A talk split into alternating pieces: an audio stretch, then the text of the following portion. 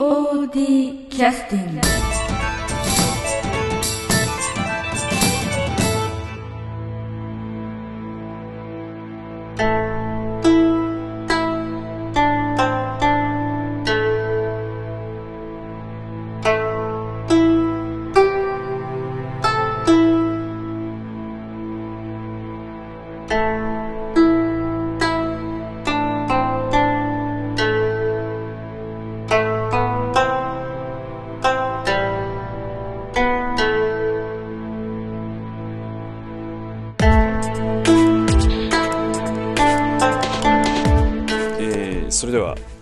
キャスティングを始めさせていただきます。えーとですね 本日はもう本番1週間前ぐらいになるという設定になりますけれども設定、設定な。えー劇団 POD 第35回公演「我が名は虹」という公演です。えーっと今日は、えー音楽担当と,、えーっと役名は、えー、なんていう名前でしたっけ？えー、み美濃吉美濃吉という役のです。安藤三郷君に来てもらってます、よろしくお願いします、はい、よろしくお願いします。えー今回も、えースカイプを使っての、えー通信をしながらの、えー録音になります、えー結構距離が離れておりますけども全くそういうのは感じさせません。はい。はい。えーえーニューヨークと東京ではありませんけれどもね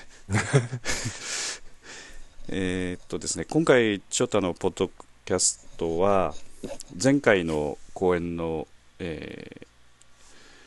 時もちょっとそういうね録音させてもらったことがあったんですけれども芝居をあんまりご覧になったことがないような方々に、えーぜひ芝居を見てもらいたいというそういったテーマで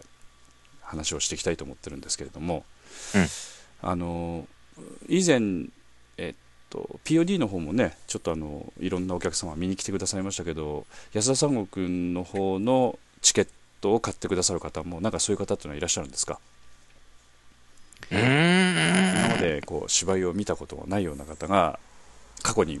あの見にいらっしゃったっていうようなそういったことはあったんでしょうか？あー、そう、まあ、会社の人とかかね。あうーん。あなんか話によるとやっぱり芝居をやってますというとなんかイメージがね固定するというか。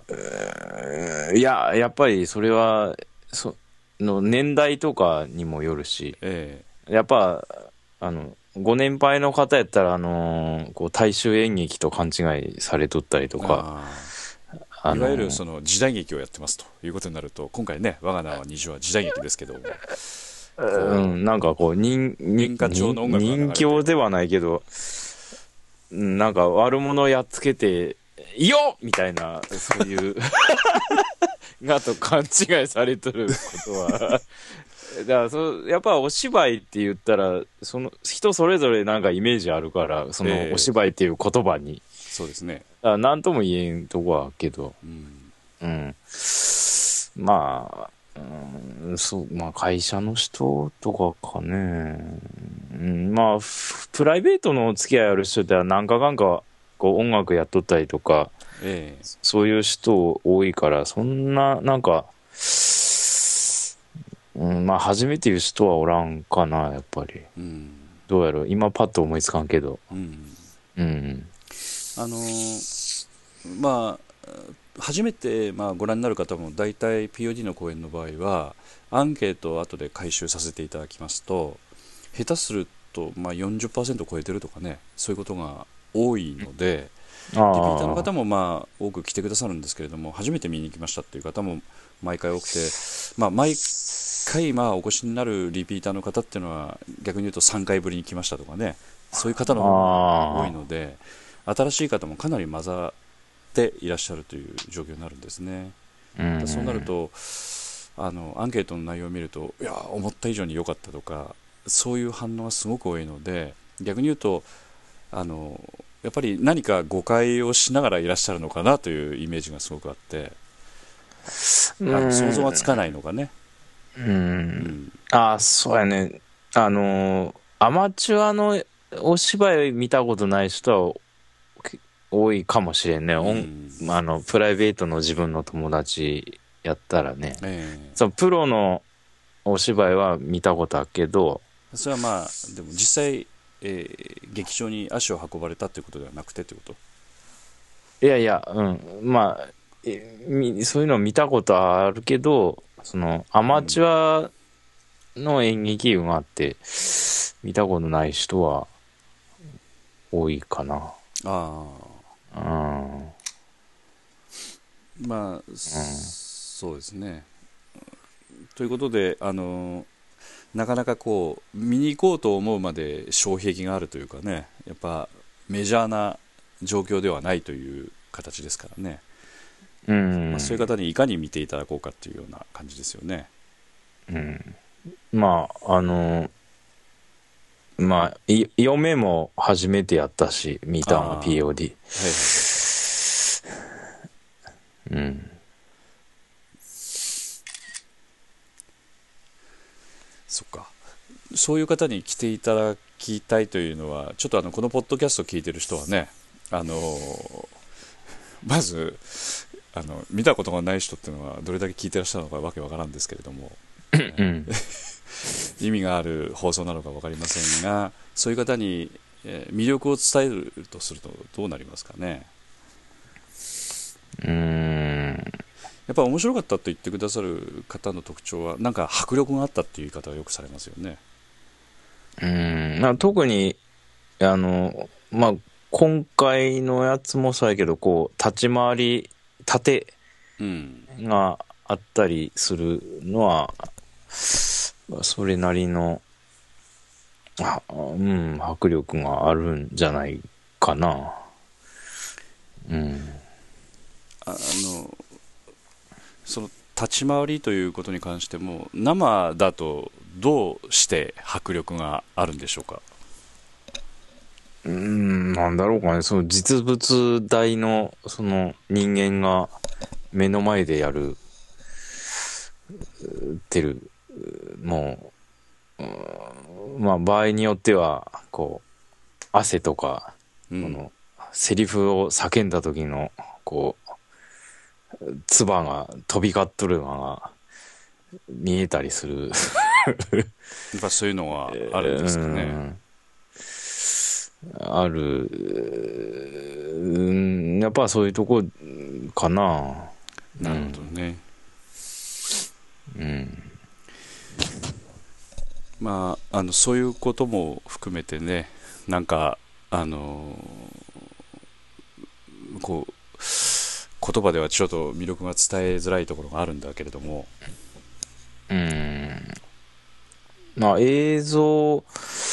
の良さもあるけど、やっぱその、その生の良さも、やっぱり、あるから、まあどっちかといえば、あの、まあ音楽の世界もそうやけど、その、ライブが基本やから、うん。うん、その、今でこさ、その、こう、文明の機器が発達して、その音楽を録音して、自分の好きな時に再生して聴けたりとかするけども、うん。まあ、え映像にしたって、その、こう、そういう録画をできて、自分が好きな時に好きな場所で再生して見れたりする良さはあるけど、はいはい。うん、基本的には音楽もそのストーリーをこう紡ぐそのお芝居演技にしたって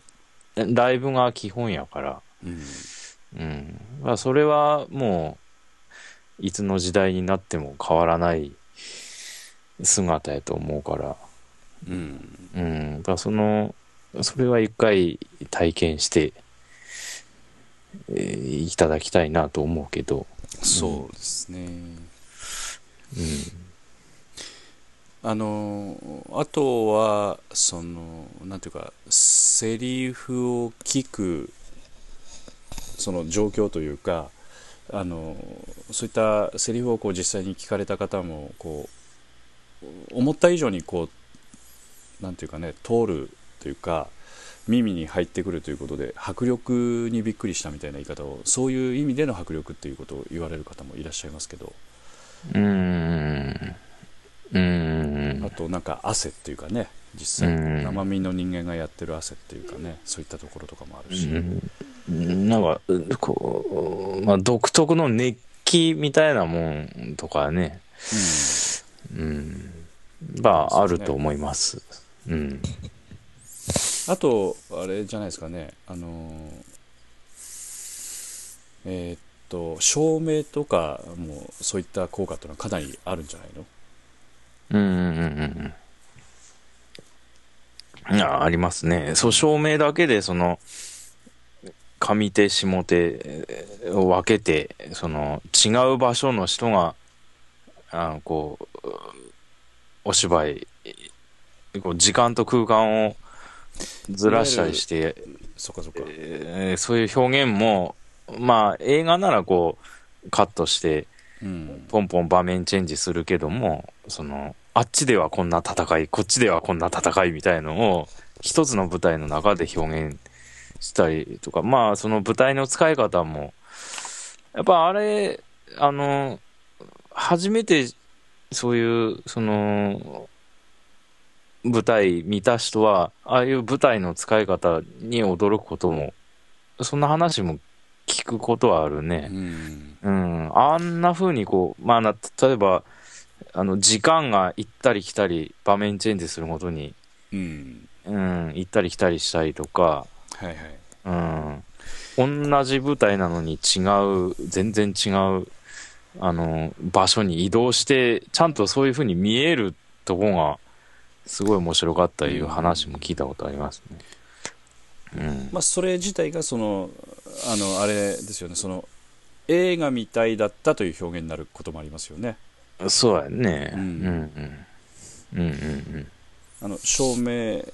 というのはそういう効果があるんですよねただこう照らすだけだ照らすだけではなくて、うん。うん。うん、なんかこうそのさっき言ってたその空間というか時間も空間も違うところの場面に切り替わるっていう表現ができるっていうかね、うん。それは色であったりその照明の絞り方であったりとか、うんそういったような表現の仕方になるんだけれども前はあのあの高子さんが照明のねそういったあのプロ的なプロとしての仕事をしてらっしゃるのでその辺もちょっと伺ったことがありましたけど、まさにそういうところですよね。うん。あとあ、のもう一つはあのあれですかね音楽ですかね。あのーうんまあさっきの大衆演劇じゃないですけど大衆演劇は大衆演劇っぽいようなそういう音楽がありますよね。ありますねね。うん。もうそれっていうのはね。うん。まあそんなに嫌いじゃないですけど。うんでそういう雰囲気を作るというのも音楽がすごく貢献しててあのそれも何かその映画みたいに感じていただける要素っていうか、うん。あの意外とこう思った以上にその音楽とシンクロしてるっていうかね、うん、そういった効果を感じていただいてお客さんの方もなんかこううこう耳からもこうなんていうか引き込まれるっていうか総合的なその映像も含めてねうん。なんかすごくそういうのは感じますね。あのちょっとまあ1週間前ということもあって、えー、と前々からちょっとあのねあのファイルで送ってきてくれたその新曲なんだけども入れさせていただくとどの曲いいですか？ちょっとあの休憩の曲に入りたいんだけど、えじゃあ、えー休憩の曲が決まりました。ーはい。じゃあはい。紹介をお願いします。えー第35回公演「我が名は虹で」えーまあ、仮タイトルですけど「回想」です。「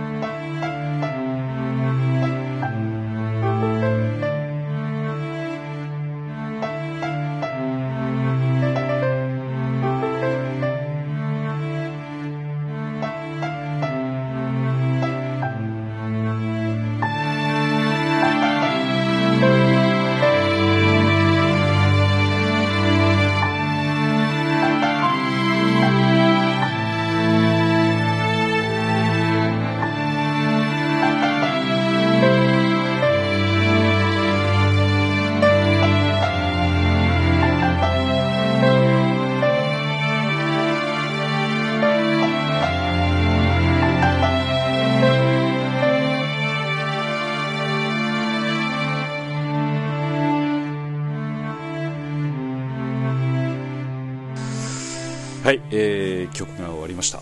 ちょっと柔らかい感じの 曲ですね。うん。ね。えーっとまあ安田三悟君は、えー音楽を今回もね作ってますけどもこのポッドキャストを聞いてらっしゃる方でも、まあ、ちょっとあのピンとこない方もいらっしゃるんであれですけど、えー劇中の音楽をまあ鳴らす音楽をまあ全て今今回も自作をするわけですけど実際はどうなんですかね？その自作をするということに関してはこれで、えー、と十数年やってるのかな？ええああ、うん、そうそうやね。ね、うんうんうんで、はい。まあ作った曲も、まあ、これからちょっとまた数えなくちゃいけない300曲ぐらいになるんじゃないの？ねそろそろねうん、わからん。全然数えてないし。えっとまあこのポッドキャストでずっと BGM で鳴らしてる曲も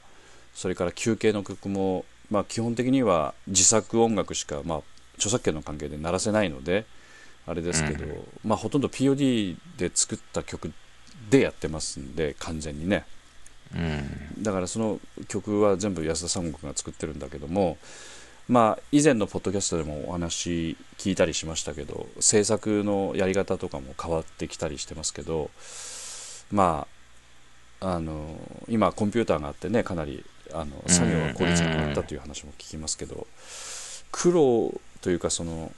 まあかかるそのなんというか大変さっていうのはあのなんか作業的なものは変わってるかもしれないけどそのクリエーションというかそういったところについてはなんかこう長年のこう積み重ねみたいなものっていうのはあるんでしょうかね？どうなんでしょああ、うん、やっぱりあるんじゃないかな。うん、それは。その、逆に昔ほど深く考えて作ってないし、う そそれはいいということかな？うん。深深くなんか考えすぎようにはなっとる感じやね。なんか、あんまり、あんまりこだわ、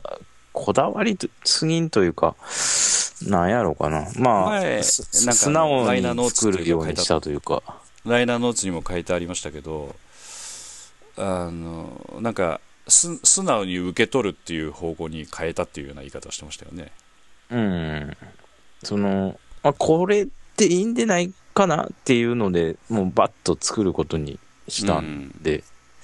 まあ大体それで、うん。大体 OK やから、まあ若干のブレとかあるけど、うん。まあその辺でもあれこうなんていうかこういい意味での慣れなんだろうねうん、やっと思うわ。うん。であの今回はあの何曲ぐらいになるの？最終的にはえーと、あと1曲やから15かな？おーじゃあかなりの毎回平均うん、大体15曲前後やからね。ね作ってるけどね、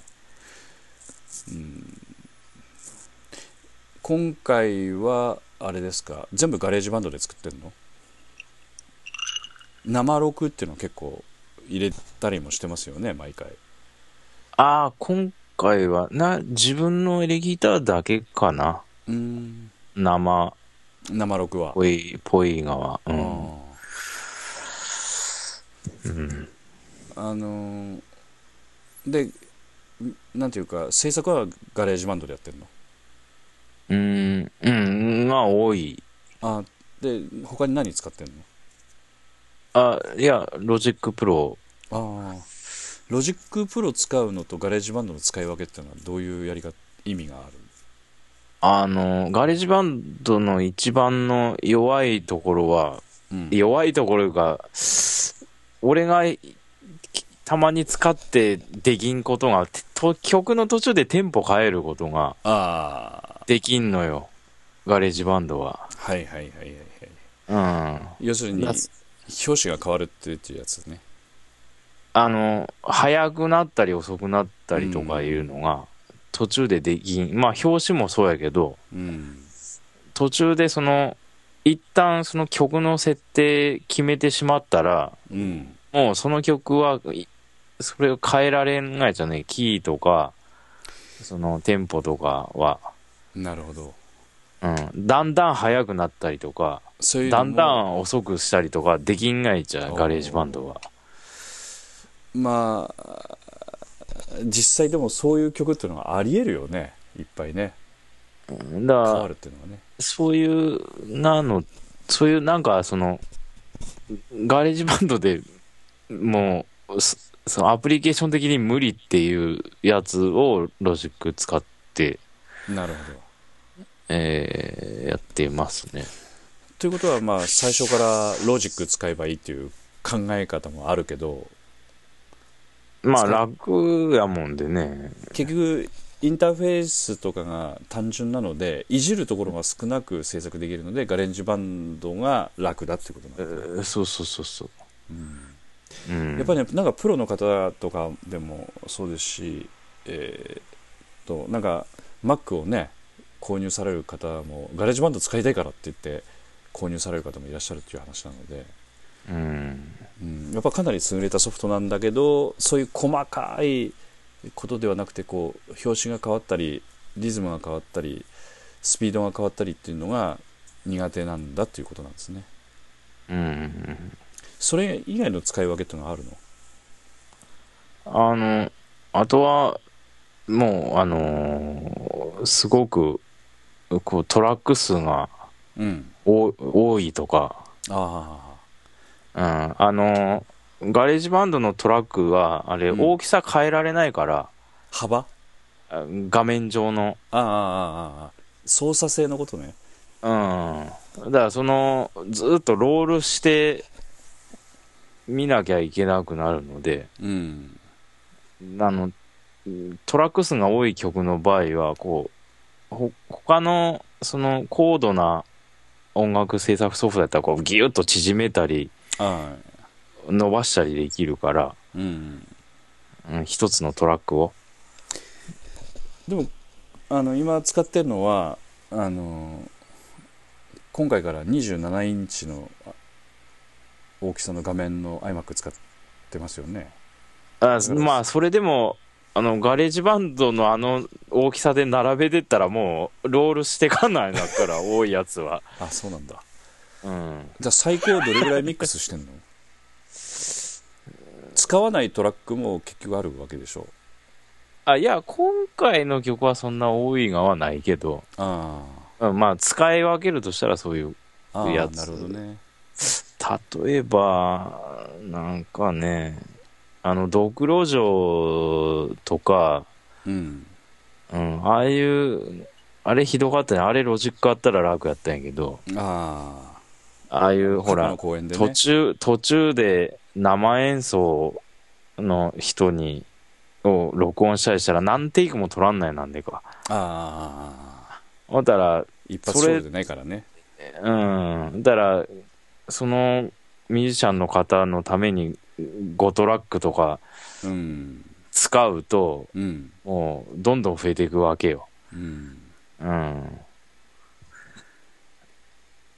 なまあ、例えばそういうような。なるほどねうん。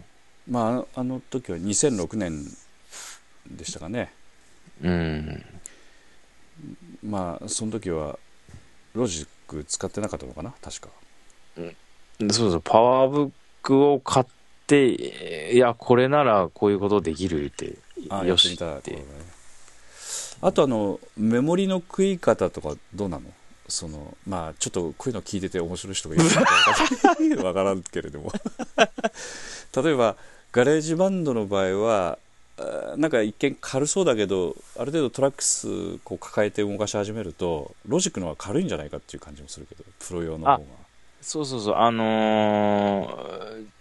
じゃ出来上がったものを再生したりとかするのは、ロジックの方が軽いがやっちゃああやっぱう。うん。で、その、ファイルの大きさも、多分ガレージバンド大きいわ。なるほどねああ同じものやっても。あの Mac の中でも iMovie もそうだよねおそらくねうん。あのファイナルカット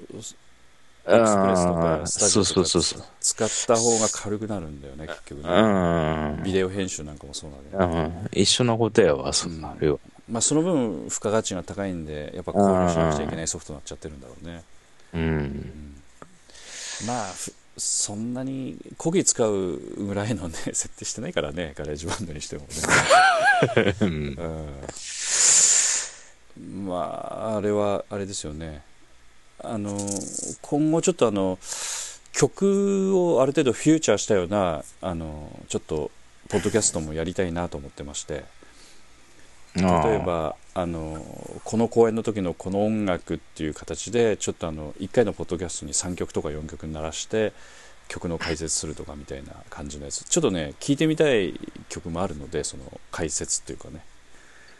これどういう発想でこれ作ったのっていうのを曲もね結構ちょっと聞いてみたいのがあるんで、うん、そういったのちょっとね聞いてみたいんだよね。まあ確かにね、あのー今稽古行っとってね、うん。あのーほら、曲仕上がるまでの、うん、その、まあ今回、佐野さんが音響で、あそっかそっか。えーすごく、佐野,、えー佐野さんはもう音響デビューですよね。うんまああの年齢のこと言うと怒らもう最初れますけど。あのもう。機械あんまり触ったことない方が触ってやってるので、うんかなり厳しいあの戦いをしてらっしゃると思うんですけど、そうそうそう、決まった時点からこう危機感が漂ううん。感じやもんで、うん。だから長嶋君もだから、まあいつもそうやっとってやけど、うん。その、まあ、前、前、それ以前の公演の曲を使って、はいはい、なんか似たような雰囲気の曲使ってうん。流して、佐野さんの練習のためもあって流してるんだけど、稽古場で。うん。うん、自分、あのー俺の曲が仕上がるまでの間は、うん。そ暫定的に、だ前は、あの、規制の他のプロの方の曲をそういう稽古場で、その暫定曲として流してることが前は多かったんやけど、うん。今はもう、うかなり、その、俺作った曲が流れることが多くあて、まあそうだよね。それだけストック溜まってるからね。そうそうそう。ああなんか、だいぶ、だいぶ溜まったかいなと思って。溜まっ で、その、まあ基本的に中島君が選んどるから、多分ね、その曲を、うんその、今までの公演の中の、で言ったら、このシーンはこの曲やないって選んで流しとるから、うんまあ、まあ確かに俺にとってはまあ分かりやすい以外じゃね。うんあ、この曲を選ぶっていうことは、まあこういうイメージあるんだなとか、うん、こんなようなことをイメージ長いなっていうのが、うん。その中島君の選曲で、さらになんかイメージの雰囲気がこう、わかるというか、なるほどね。うん。だ今回の、なんやろ、なんやったかな。エンディング、エンディングだけ今残っとんやけど、あ最後にねうん。あの、まだ作ってなくて、それだけ今残ってんやけど、それ、少年ラジオのエンディング使っとるよったかな。おおあそうなのあうん。ああ、そ、そうかうんなるほどねはいはいあうん、なんかメールでそんなこと聞いたような、違っとったらごめんなさいやけど。あ、あ、そうなんかなと思って聞いとったんやけどう。んまあそういうなんかこうストックがまあいっぱいあるのでそういう番組をというかその改めて作るわけじゃないけれどもそのそういう回をいくつか作ってもいいかなとも思ってますのでまた、うんあのそれは公演終わってからまたね聞きたいと思うんですけどあとあのちょっとこの場を借りてお話ししますがあのおそらくね直接会う機会は本番までないので、あの音楽ファイルできたら、ね、こっち送ってもらいたいんだわ。AIFF の。あ CD やらなくちゃいけないんで販売用のね、ああ、販売用のね。うん。だからまだミックスダウンしてないでしょ？CD 用のやつね。いや、まだ全然、だって本番用のがさえできとらんうん。状態やから。た頼んちゃう で、今回佐野さんやから、MD、街作ってあげんなんかないう感じやもんで。それはだからあのサポートにあの回ってくれてるあの本本君いるんであー、うんあー、本本君が。落としてくれるかもしれないんでちょっとそれ一回確認してほしいなうん。うんまあ佐野さんはできないんでそれはね、う。うんん、という打ち合わせをしてますけれどもね。まあいよいよ公演が近づいてまいりましてこれ1週間前に放送する予定ですいやー、やっぱ、役者きついな。ので、うん、今回セリフ多いんだよね。確かねうん、ここ最近出とるが中では多い、ね。あの、うん。少年ラジオよりも多いの？多いね。おおーじゃあかなりあるねやっぱね。うん、多い、うん、多いいうか、あのーほら、少年ラジオはアナウンサーで勝手に一人で喋っとるがやったから、絡まんから、うんまだ、よかったんやけど、まあ迷惑かけないように一つ頑張ってください、ないちゃええ。いつも懺悔のねメールは流れてきてますけれど。う。よかったな思って。ということで、えー35回公演「えー我が名は虹」えーこれからね、えー最後の仕上げになりますけれども、はい。えーっと公演場所がですねこのウィングウィング高岡、えー高岡市の障害学習センターの高岡駅の前で、えー公演させていただきますけれども、うん。えーぜひともね、えー芝居見たことがない方はぜひ見に来ていただきたいなと思っております、えー今回のあのこの脚本はキャラメルボックスの成井豊さんという方と真柴あずきさんという方が共同で、えー脚本を書かれた内容で見てくださる方は非常にねあの若い方から年配の方まで OK なまあそういう内容ですよねうん、うん、うん。うん、別にあの、歴史を知らなくても全然問題なく見れます。日本語が分かれば OK ということですうね、ん、大丈夫、大丈夫。はい、ん。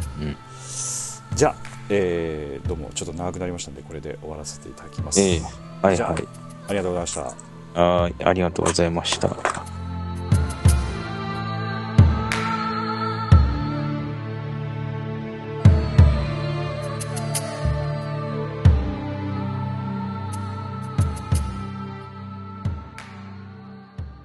POD キャスティング